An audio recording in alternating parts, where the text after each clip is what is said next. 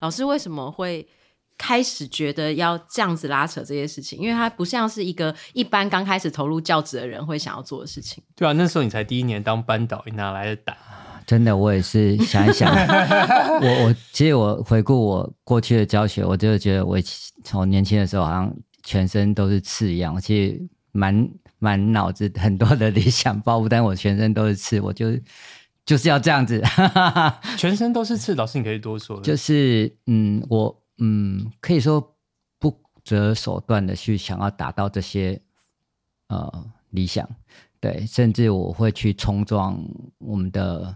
啊、呃，长辈啊，一些资深的老师、校长、主任，对，那现在想一想，就会觉得说，哎，其实如果再回到那时候，我可能会用一些更温和的方式去跟他们谈。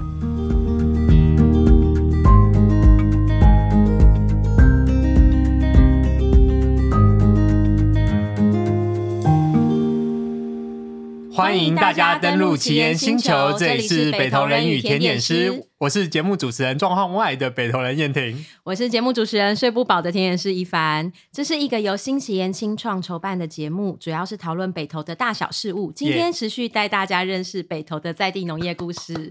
耶、yeah，今天是我们那个第三期的第一季，第一个节目这样子。然后我们今天很特别，因为我们之前如果有收听我们的观众都知道，我们会访问非常多的农夫，然后呢也访问到使用农产品的不同的职人。但今天我们访问到的是大屯国小的曾俊明老师。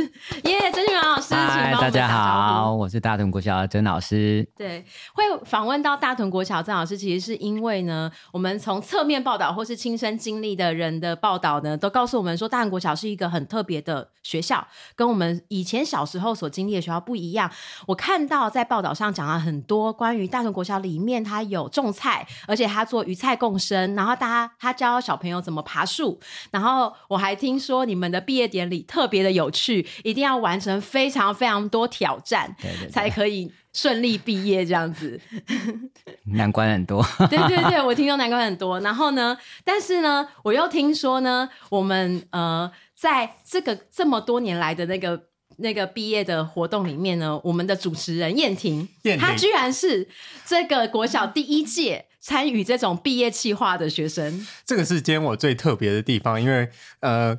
我其实就是老师第一届的白老鼠啊，老师是，对对对对 我会这样子说，就是呃，我是一九九八年那个遇到老老师，应该第一次进到我们教室，其实那个就很有印象，老师就是笑着，然后背着包包，然后进来上面那个校舍，我我对那个画面还是非常有印象。那可能也是老师算是人生第一次正式教书吧，我想。嗯，不是啊，但是我是第一次带班。OK，对对，之前当刚到大屯的时候是当呃训练组长，是对。那当完兵回来之后，我就跟校长争取要代班，因为我就是人生的梦想就是当老师，所以我不想要当行政。OK，这个是那个什么，那个叫什么 GTO 麻辣教师的这个。对啊，梦想是要当老师，不是当行政。OK，所以我我我不知道，我其实一直很想要访问老师，但我一直说不出来什么理由。这样子，我我找不到理由访问老师，我只知道说老师在我的生命中，OK，是一个非常特殊的存在。可是我 我不知道理由是什么，这样子，嗯。可是我仔细回想这一切，就是因为要采访老师，我开始回想说，OK，二十四年前我还是小五小六，被老师带了两年之后，发生了哪些好事跟坏事？那我现在可以先做个小结论，就是。我在我人生生命的过程中，我没有遇过其他像曾老师这样子的老师这样子。嗯、那我会形容说，这就是一个搞笑，但是又很严格，又很情绪很感动，然后又有很多各式各样的花招，又会说冷笑话，但是又有时候又会突然想要吓你，想要打人的。那种状况这样子，反正总之，我想要各式各样那种七荤八素的情绪，这样尖锤就很多问题想要问老师这样。好，我觉得听起来你的小学非常非常精彩 哎，因为我从侧面知道，就是燕婷的小学，他是需要经过很多关卡才能毕业嘛。然后他说，告诉我有七大关卡吗？是有九大关卡，九大关卡。哇，你还记得九大关卡？对，没有错，九大关卡。我还我还记得几个，就是呃，爬大屯西峰这当然是一定有的，然后有这个有在全校前面要说故事，然后又爬北投附近的焦山，这三个我记得，然后就没有了。嗯、所以他，所以他其实是涵括，就是他必须要挑战自己，然后同时他必须要认识北投。对，其实他这九项大概是涵盖我认为一个孩子他在受教育的历程当中应该、嗯、呃怎么样成为一个完整的个体，嗯，他应该有的面向，我希望他去呈现出来。对，作为他送给自己的这个成年礼嘛，就儿童的成年礼。对，所以我就设定了这几项。其实一个里面最难的一个挑战，并不是爬这些，而是二十四小时服务学。二十四小时服务学习学习，对，他需要做什么样哦，你看哦，在那个年代，他们就开始做了很多的挑战，比如说，嗯、呃，有些孩子会到图书馆去排书，对，其实那时候应该都还没有那种这种服务学习的东西，但是我们就开始做这些事情，他们就拿了我给他们那个记录卡去，然后请人家签名，然后他们去排书，可是到那个现场，他是。要先去跟人家沟通，我要为什么要做这件事情？那我做啊、呃，我可以做什么事情？对，哦、那有些孩子是到警察局，是对对，到各个可以公共服务的地方。所以老师不会先为他疏通，而是他要自己去找到这样的场所，然后自己去沟通吗？对，其实上应该说我。给他们的方式是我教他们一个模式，那个模式叫做呃，我是透过环境教育在做这个题材来做，就我们叫环境教育的问题解决模式。我先教他这个问题解决模式之后，呃，从他会解决自己的问题、小组的问题到啊、去推广的问题之后，再让他们去不去往前走。嗯哼。那、哦、我觉得很感人呢，因为我其实现在碰到很多就是真的成年的二十几岁的年轻人，他们最需要的其实就是学习怎么解决问题。对，所以然后我就发现，我小时候的教育其实很少教这件事情。对，对对，通常都是到我们开始承担责任之后，才去理解我要怎么解决问题。但他应该要从很小的时候就开始发生。这个模式其实是很重要的事情，就是以前我们的教育就会告诉宣导嘛，哈、嗯，就我跟你讲，你就应该会，实际上不对。怎么可能呢？一个小孩，对不对？嗯、所以他应该是从我自己能做到吗？然后去解决我自己能够做到的问题之后，那再扩展到他的小组。那小组里面有不同的人，所以有不同的问题，那我们都可以互相一起来帮忙解决。那他的眼界都打开了。等大家啊、呃、这些问题啊、呃、解决完之后，他告诉人家说：“我是这样解决问题的。”这样的这样一个分享，而不是一个宣导，才有亚价值意义。哦、对。才会感动人，酷诶诶，那燕婷身为当时的学习解决问题的小孩，你那个时候是怎么看这一些九大挑战的？诶，我可以先来讲，我我记得那时候诱因是说完成九，第一个是完成九大挑战才能去毕业旅行，才变，所以这个是稍微有一点点必要的，这是必要的。然后第二个是，如果你分数比较高，九大挑战你分数比较高的，你可以。带漫画，你可以带漫画。我不知道老师还记不记得 这件事情。这也也许这个比较年代久远。我印象中是，呃，可能是第一名可以带三本漫画，第二名可以带两本，怎么带一本之类的。可是对，可能当我我小学生的我是有一定程度的诱因的。当然，最重要还是不然怎么领毕业证书怎么办？那个叫累积信用信任感，就是你的信任指数可以到达那里。我知道，我今天时间给你，空间给你，我 OK，对。那累累积信用，对，那再来就是刚刚讲说去毕业旅行，因为我们的毕业旅行是跟别人很不一样，我们就是全部都是自己特别的设计，你不是那种三六九的那种，对，不是那种旅行社包的那种，就从头到我们自己安排。嗯、到呃釜山植物园，那时候很难进去，我们要去抽签，然后带他们去，呃，我不晓得是你这届还是下一届，带他们去龟山岛赏金，那时候没有毕业旅行，没有出海的。我发公文给教育局，教育局说你不要告诉我。教育局不想听，对他不想要帮我担责任。是是对，我回想了这个二十四年前发生的事情，嗯、然后我今天其实最想要好奇的就是二十四年前的以前跟二十四年后大屯国小或曾俊明老师的想法或是做法有什么不一样？但老师刚刚已经先破了我的两个梗这样子。我刚刚第一个问题就是想问说，你请问现在的学生毕业还要去爬大屯西峰，或者是在全校里面讲故事吗？听起来是现在的学生更困难了这样子。然后第二个问题是，现在毕业旅行还是不能去游乐园，只能在台中以北吗？呃，听起来还是这样子的吗？呃，我们先讲第一个问题好了，就是现在毕业的门槛那变得更高，因为累积了很多不同专长的老师 的 优势能力之后，它就变得更复杂。但是其实我们都不断在调整，就是修正，说到底孩子毕业他应该具备什么样的能力来证明他自己，以至于他去面对国中那一块，我们认为还教改还改不动的那一块教育的时候，他可以走得过那三年，对，他是一样不会被分数所左右他的人生价值，然后一样可以觉得是，哎，我我想要做什么，我还可以去做，对，那所以我们希望他建立这个很强的自信心，带着这样出去，那所以有有很多的调整，像刚刚你做那个啊、呃、大屯西峰，其实那时候是阳明山最难一座山，就是大屯西峰，因为要爬绳子那个。坡度是七度七十度陡坡，七十度，七十度陡坡，对，OK，非常的挑战，非常可怕。嗯、对，那呃，我们现在是因为就是有一年就请了处长受证，那处长就突然间就处长是哪里？阳阳明山国家公园的管理处处长，OK，就后来就越办越大嘛，就他们是第一届，我们到、嗯、对，就是那一年就是把他们毕业典礼拉到大屯山去办。对，那后来得到很大的回响，对，所以我们就一直这样延续，做了一些挑战改变。那呃，大屯山的啊，大屯这个挑战，后来就请了洋管处的处长来做受证。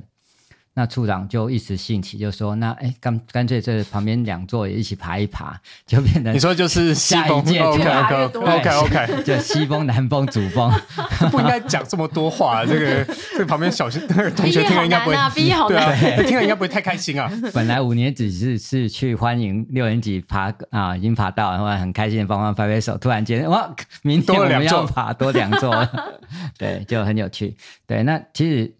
这一直在回应，就是说，呃，我们到底怎么看一个孩子的呃教育，或者说他毕业的时候，包括毕业典礼这件事情，都是一个很奇妙的事情。毕业典礼到底主角是这些学生，还是那些来的来宾？对，因为我们看到很多毕业典礼的都是都主角都是来宾，对，或是那个呃得很多奖、成绩很好那些人，对，理论上应该是每一个孩子才对啊，对。因为每一个孩子都在这里毕业了，然后他每一个孩子都应该获得相当的肯定跟成就，踏出去这个校门，所以应该是这些孩子是主角。所以那时候把他们拉到大屯山，就是呃，因为那些大人物他们爬不到那里去，所以他们不会在那边讲一大堆有的没的。那我还跟校长啊、督学他们就讲说，我们大人今天不是主角，让孩子去讲，所以有孩子很多发表的时间，所以我们的孩子毕业的时候要自己发表自己的毕业感言。你看，我们每个孩子这样讲完，时间就是他们的。对，诶、欸，这个我来补充说明一下，这样子，我来那个现在纠正一下有些历史的部分，这样子。我们那一届我记得，我们是在那个，我还记得那时候是卢校长，对对对。然后我们是在呃，我不知道现在是不是在餐厅楼上还有一个类似活动中心的，就是在那个可能在那个夹层吧，这样子。然后我印象很深，然后就是我们每个人上去是念诗。老师叫我们每个人准备一首诗，然后上去讲说，你选一个你觉得可以代表你的诗这样子，然后最后念完在那个大家面前。然后当天晚上我还有印象，就是念完之后，大家就是去我们其中一位同学家，然后去烤肉，这样附近的同学家这样。对对对对，那时候我们还没有到大屯山上，不过念诗这个是我非常非常印象深刻的事情。这样应该没有其他学校这样做的了。所以你念的诗就是你自己做，然后它是跟毕业感言有关系的。哎，可以这样说。所以其实从那个时候的学生，老师就已经想要让他们自己发表，而不是只是最优秀的学生讲一段全校的毕业词，对对对对，而是每个小孩都有机会讲一个自己的事情。我们会让每个孩子当主角。嗯，对，那就是啊、呃，当然随着时间演变，它会不断的的被更精致化。嗯，对，像现在又又已经更更。嗯，合乎我们想象的。对，如果有机会，我们再谈这一块。其实非常非常有趣。就是说，如果一开始你跟孩子或者跟家长保证说，我看待每一个孩子都是独立的个体，我愿意把他教成他独立这个人，对，这是我们教育的目的的话，那请问毕业典礼的颁奖是该用那种官僚体系的市长奖、议长奖这种名称来称呼他吗？还是以他这个人的这个完整性，我们来肯定他？嗯哼，对，而是那个那样的一个奖项对他才有意义嘛？是是。我想回到刚刚的那个，先跳。另外一个问题就是刚刚我问的那个毕业旅行这件事情，嗯、因为这跟毕业典礼是相关的。啊、然后这个我又要来那个回顾或者是矫正一下这个历史的方那个那时候其实没有很开心，对于毕业旅行这件事没有很开心这样子。那时候我记得老师那个我们是第一节，然后老师发那个单子下去调查每个家长说你要写哪里。我我记得我写什么，我写天祥，因为我没去过泰鲁阁，我想说哦。然后大家填的，我可以想象大家就是填什么游乐园嘛，什么剑湖山啊、九族文化村之类。那是一般我可以听到北欧国小或一线国小大家同学去毕业旅行的时候，就是要去游乐园嘛，我要去垦丁玩。就我们，然后我我记得我们在班上因为跟老师有点吵架，或老师很坚持一些事情。我我没有记错的话，老师第一个就说这个地区上这个好像教育部还是什么就有规定说我们教育教育教育局还是教育部。就是其实，在那个时候，对，在呃，我不晓得是因为发生过什么事情，我不太记得。但那个时候是限制他们台中以北才行。哦、那呃，你看呢？我们其实那个是，其实这个也是随时在一直在开放。本来看他们是不能够出海的，嗯哼嗯哼。对，那后来有些学校毕业甚至拉到离岛去。是对。Okay. 那我在他们都还没要去，我们已经坐船去龟山岛。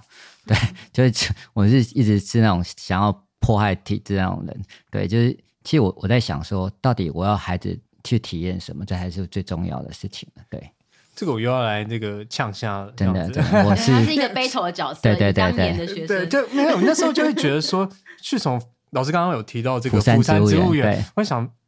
剑湖山世界，你就是福山植物园，是剑湖山世界才对，怎么会是福山植物园呢？然后老师那时候就跟我们好说歹说，就是说，哎呀，你们你可以住在里面小木屋，虽然最后没有住，但是住在里面会很感动啊，虫鸣鸟叫之类的，那还有预约，那是很难得的经验。然后人家。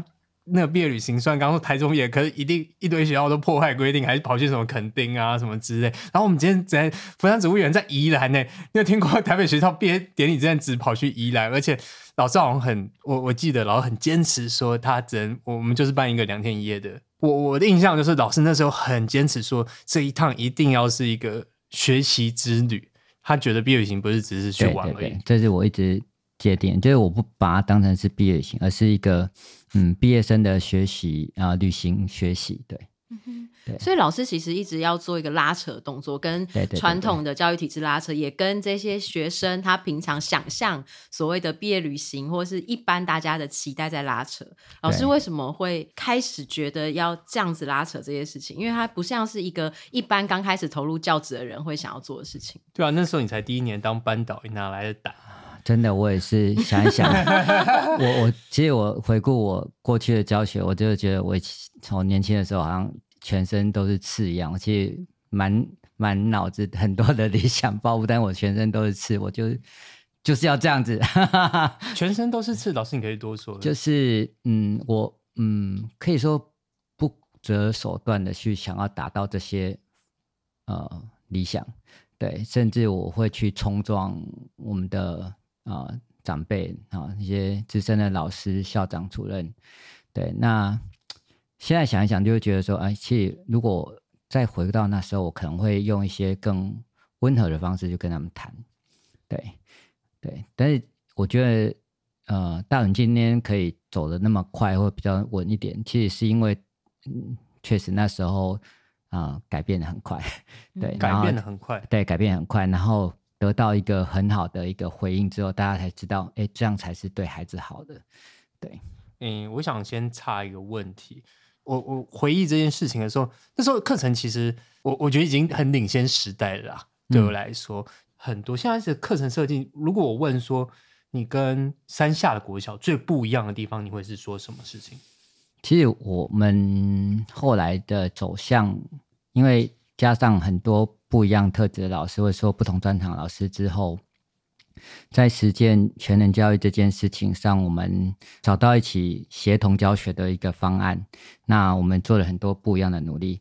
如果说我们跟山下最大的不一样，就是不是在课程是什么，而是在我们怎么样去进行。是我们从十几年前还没有一零八课纲，我们就开始做协同教学。就两个两个老师一组一组这样的去去实践我们所撰写出来的课程，那些课程可能包括了啊、国语、数学啊、或是生命教育、环境教育啊、音乐的，但是它是以老树为主题这样的一个课程。对，那它其实在实践就是一个知识到底能不能用出来？如果这个知识是不能用出来，那学这个。有什么意义呢？孩子就一直觉得说：“我干嘛学这个？”对，当然我们一直在生活的情境里面，让他可以去用出来的时候，他就会觉得我今天学的东西，哎，还不错。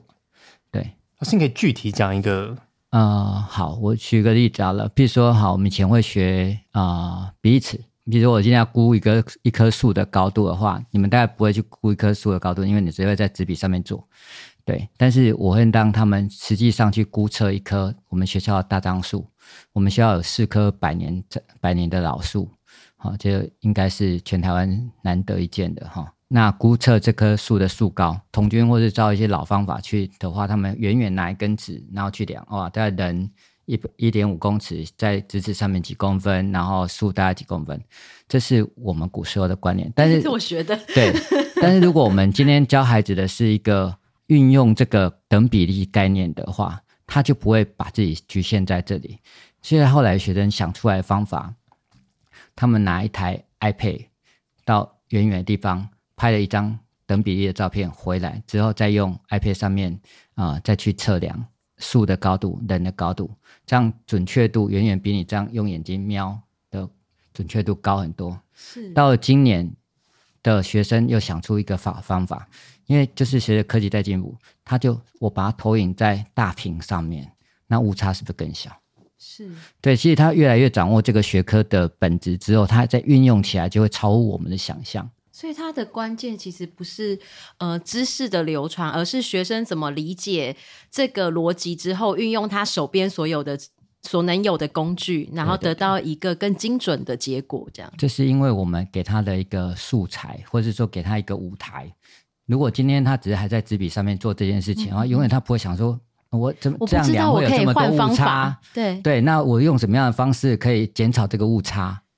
嗯，对，这这对我来讲其实是很感人的事情，因为我们以前学的方式，像我是现在四十四十岁出头，我们以前的教育的方式确实是找到结果，但是我们老师在教这些学生教了这么多年的方式，是他怎么变换他的历程跟方法。然后依照时代的一一直的进步，然后这些学生会自己找到那些方法。还有另外一个就是，呃，学长姐的东西会成为他们榜样，是来挑战你学长姐。那就是要多爬两座山呢、啊，也是这个概念。最后就变六座，对对对。你有没有可能超越他们的方式呢？对，就是像今年我也是说，你们学长姐就是 iPad 拿出来，这个是。以前没有人想过的，因为以前没有这种东西。你相机拍完之后，你要多久才洗得出来，才弄得出来？对，其实不是在 iPad 上就可以用。结果他们想出来的大屏，更厉害的。哎、欸，这个都没有学生跟你这个 呛虾，就是在不开心说：“哎、欸，老师这样太凶了，怎么可以？太累了，太累了，要爬山座，我做不完都要爬山座，怎么可以？我爬一座就好。”然后或者是跟你不开心，有遇到这种事情吗？啊、呃，太累。太累一定会有，对对，但是闹脾气不做了，就是或者是不愿意。如果你遇到这种，你有遇过这种状况吗？大屯国小的小孩，然后特别乖吗？大家都愿意？嗯、呃，事实上，我们的孩子情绪困扰孩子非常比例非常高。以前我们谈 EQ 嘛，哈，就是很早以前。那事实上后来大家发现 EQ 谈 EQ 这样没什么太大用途。对，后来但是呃，现在的观点就不一样，因为 EQ 那个方式。做了一个很大的调整，叫做社会情绪学习。当他把呃这个人的情绪的情境都纳进来之后，这个所学的东西变得有用。其实就我们刚刚讲，他觉得 EQ 啊就就是知识，但是当我们把那个情境套进来之后，他开始把那些技巧用出来。那怎么样的环境他怎么用？怎么去感受？那个变成一个。很多的模式可以帮助他去解决问题。那那就不一样，所以我们在这几年也是趁着一零八课纲，我们就全校一起来做这个情绪课程。那也找了一样找我们的那个啊惠子爸爸，哦、对他们一起过来帮忙，就我们就新福里的啊新福里一起过来做。那我们也参考很多学校其他县市做的一些情绪课程，来让我们的孩子能够解决问题。其实你刚刚讲说那个有没有孩子会觉得苦害苦的什么？其实。一定会有，一定会有。对，老师也很辛苦啊。对对，老师也很辛苦。对，老师很辛苦，所以我们都必须尝试的去解决大家辛苦的问题。那呃，有什么例子吗？就是有什么例子啊？其实老师的辛苦，说实在最好。那因为他们会留在这个地方，并不是因为这个地方有提供更好的配，而是这个地方他你是指老师吗？对，这里的老师其实拿的薪水跟山下老师是一模一样的。嗯，他甚至连宿舍也没有，什么补助都没有。对，但他每天要奔波上山去教学，然后遇到要求更高的家长，遇到更多比百高更高比例是有情绪困扰或是特殊需求的孩子，还有要求更高的教务主任。对，没有错，答对。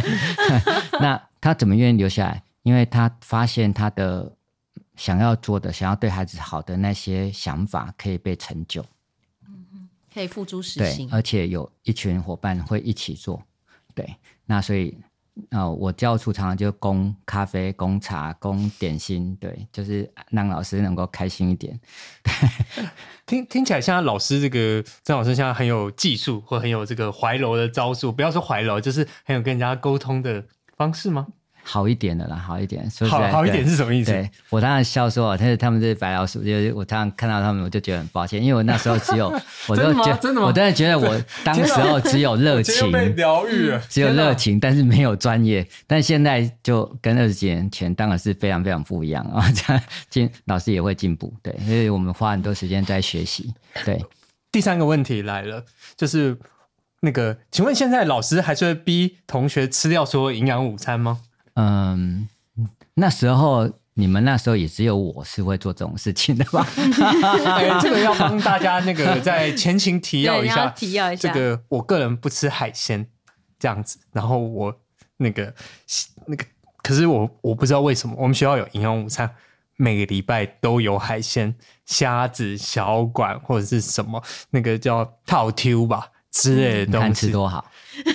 真的，这是悲剧，不好意思，这是悲剧啊！我现在想回去，还是内心的充满的泪水。这个好，可还好我不孤单，班上还有几个，另外一个人可能跟我一样是。不吃海鲜的，所以通常会有几个人，我们最后卡在那边。可能我们桌上那个便当盒铁的，上面就放一个乌贼或者小管，就放在那边。然后我们就是大眼瞪小眼，然后老师就坐在前面，就是看你什么时候要把它吃完，管你用水，你要把它剁成剁碎还是什么之类的。但现在在这边也可以跟老师讲说，其实我跟另外一个同学有时候还是会藏在口袋里。这么恐怖的想办法，或者想办法夹在那个，就是夹在便当盒，或者夹在腋下，什么想办法，反正就是把它丢到旁边。你的童年变得好有趣，还有挑战性。就后，然后旁边不是有竹林，我们旁边不是竹林，就赶快丢到，把那个乌那个乌贼小管，把它丢到那个土上，看看会不会自己再游起来。我不知道，反正就是要用各种方法来让我们度过。大概有一半的状况是要丢，但有另外一半的状况就是我要想办法把它剁碎，然后我们配开水把它喝下去，所以我想要想要描述，就是当时候学生的艰难，我们是如此的在面对这个营养午餐的状况，这样子。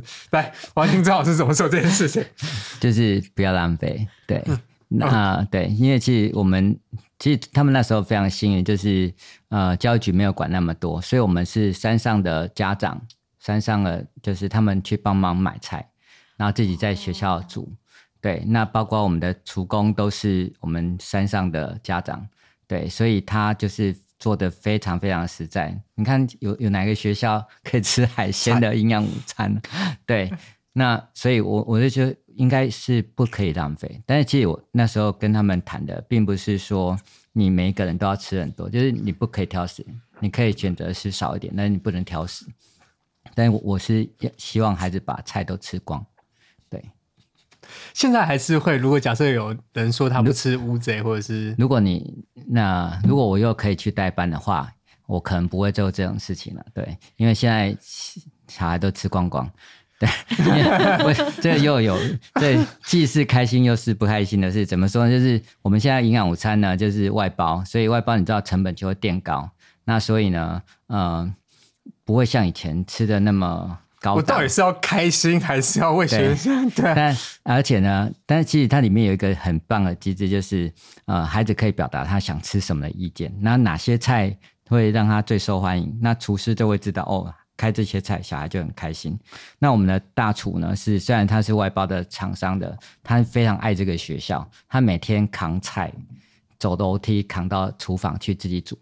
对，这大叔在这边做十几年，非常非常爱学生。那所以他煮出来的东西都是小孩非常非常爱的东西。他甚至会为了孩子喜欢吃呃炸的东西，他会把那个炸的东西留到快要营养午餐吃时间才把它炸出炉。哇！真的很感人啊，就是热腾腾的这样子，他要学生吃到最好吃的，对，他要学生知道最好吃，这样，甚至孩子出去比赛啊，出去比赛回来会饿什么，他还加菜，所以他们出去的菜几乎都吃光光。现在不用讲，可是应该也有人不吃海鲜吧？这这时候你现在没什么海鲜，就是炸鱼，好吧？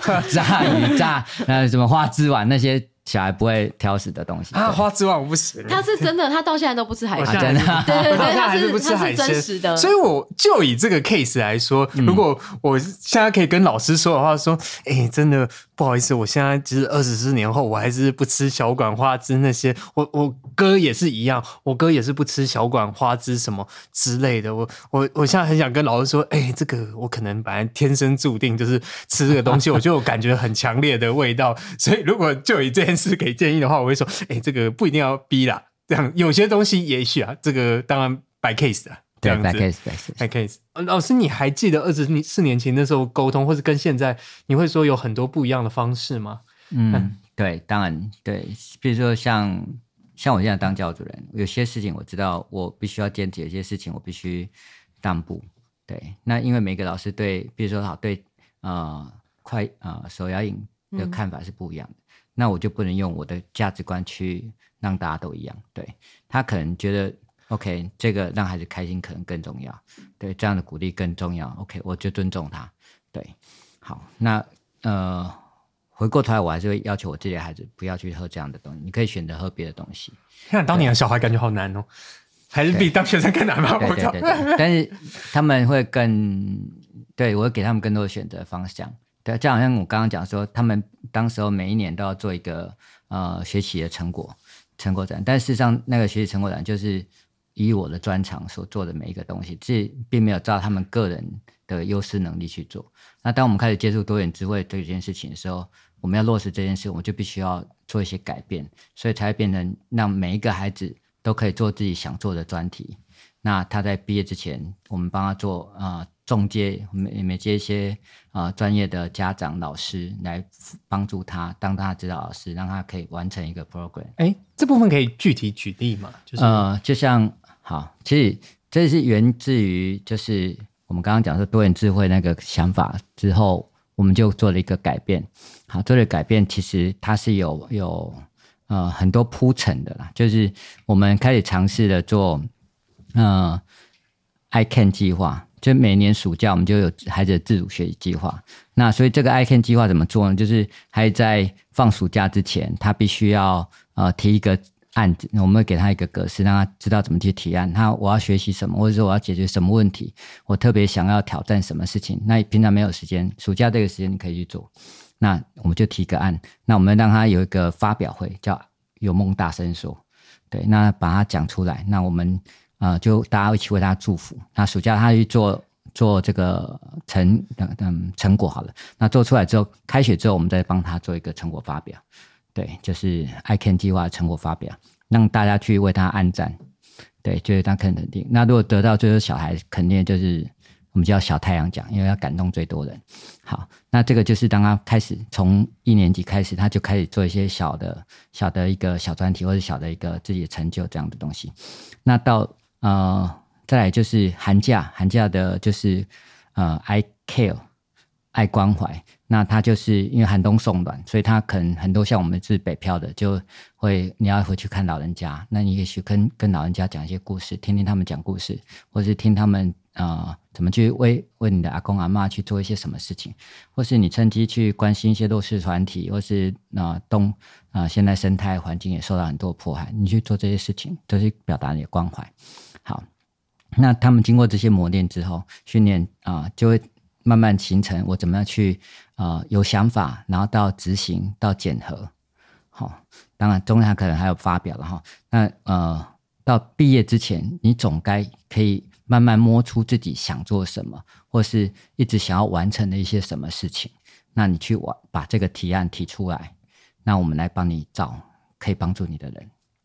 那其中，譬如说，我举个比较有趣的例子，其实我我被这些孩子一直被他们所感动。为什么我可以一直做到现在？就是被一直被很多孩子感动。嗯、呃，有孩子他写写小说，其实。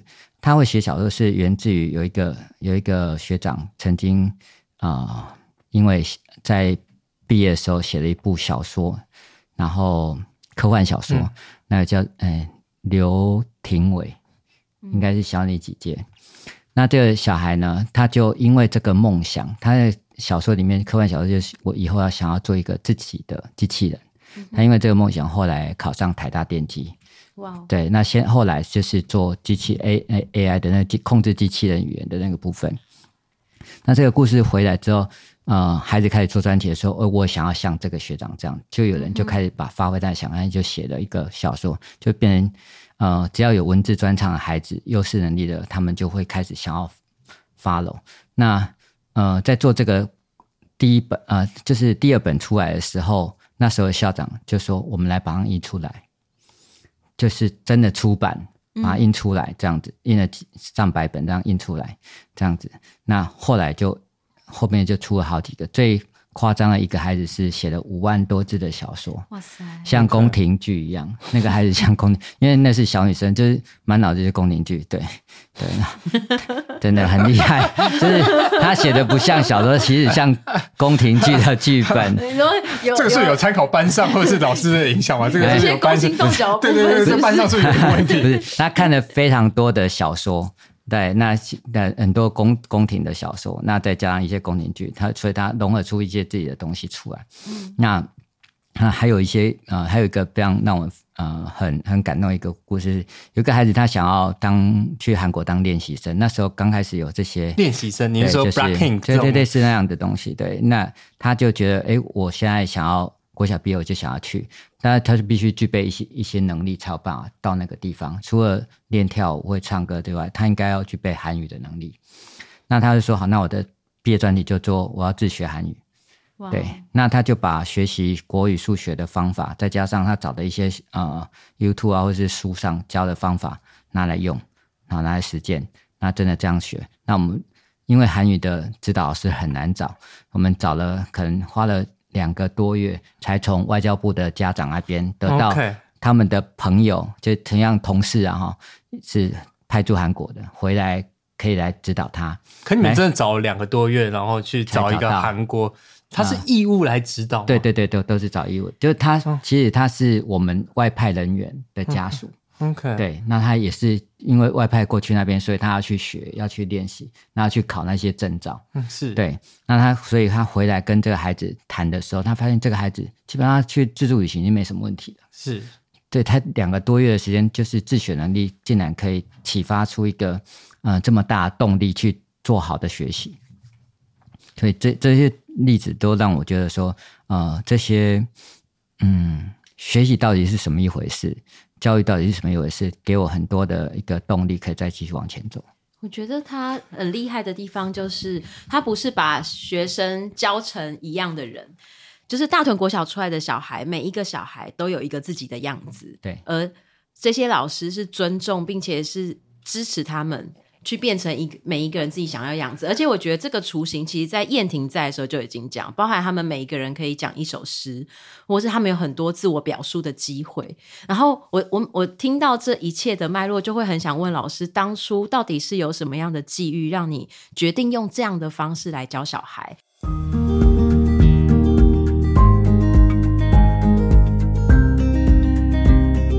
果你有相关任何问题，欢迎留言给我们，但记得要订阅节目，也可以到我们粉丝专业新奇人社宅同宅一起，我们也都会有最新的资讯在上面分享给大家哦。谢谢大家，定期我们会越念锁定，越顺的，真的。拜拜。拜拜，谢谢，谢谢谢谢大家。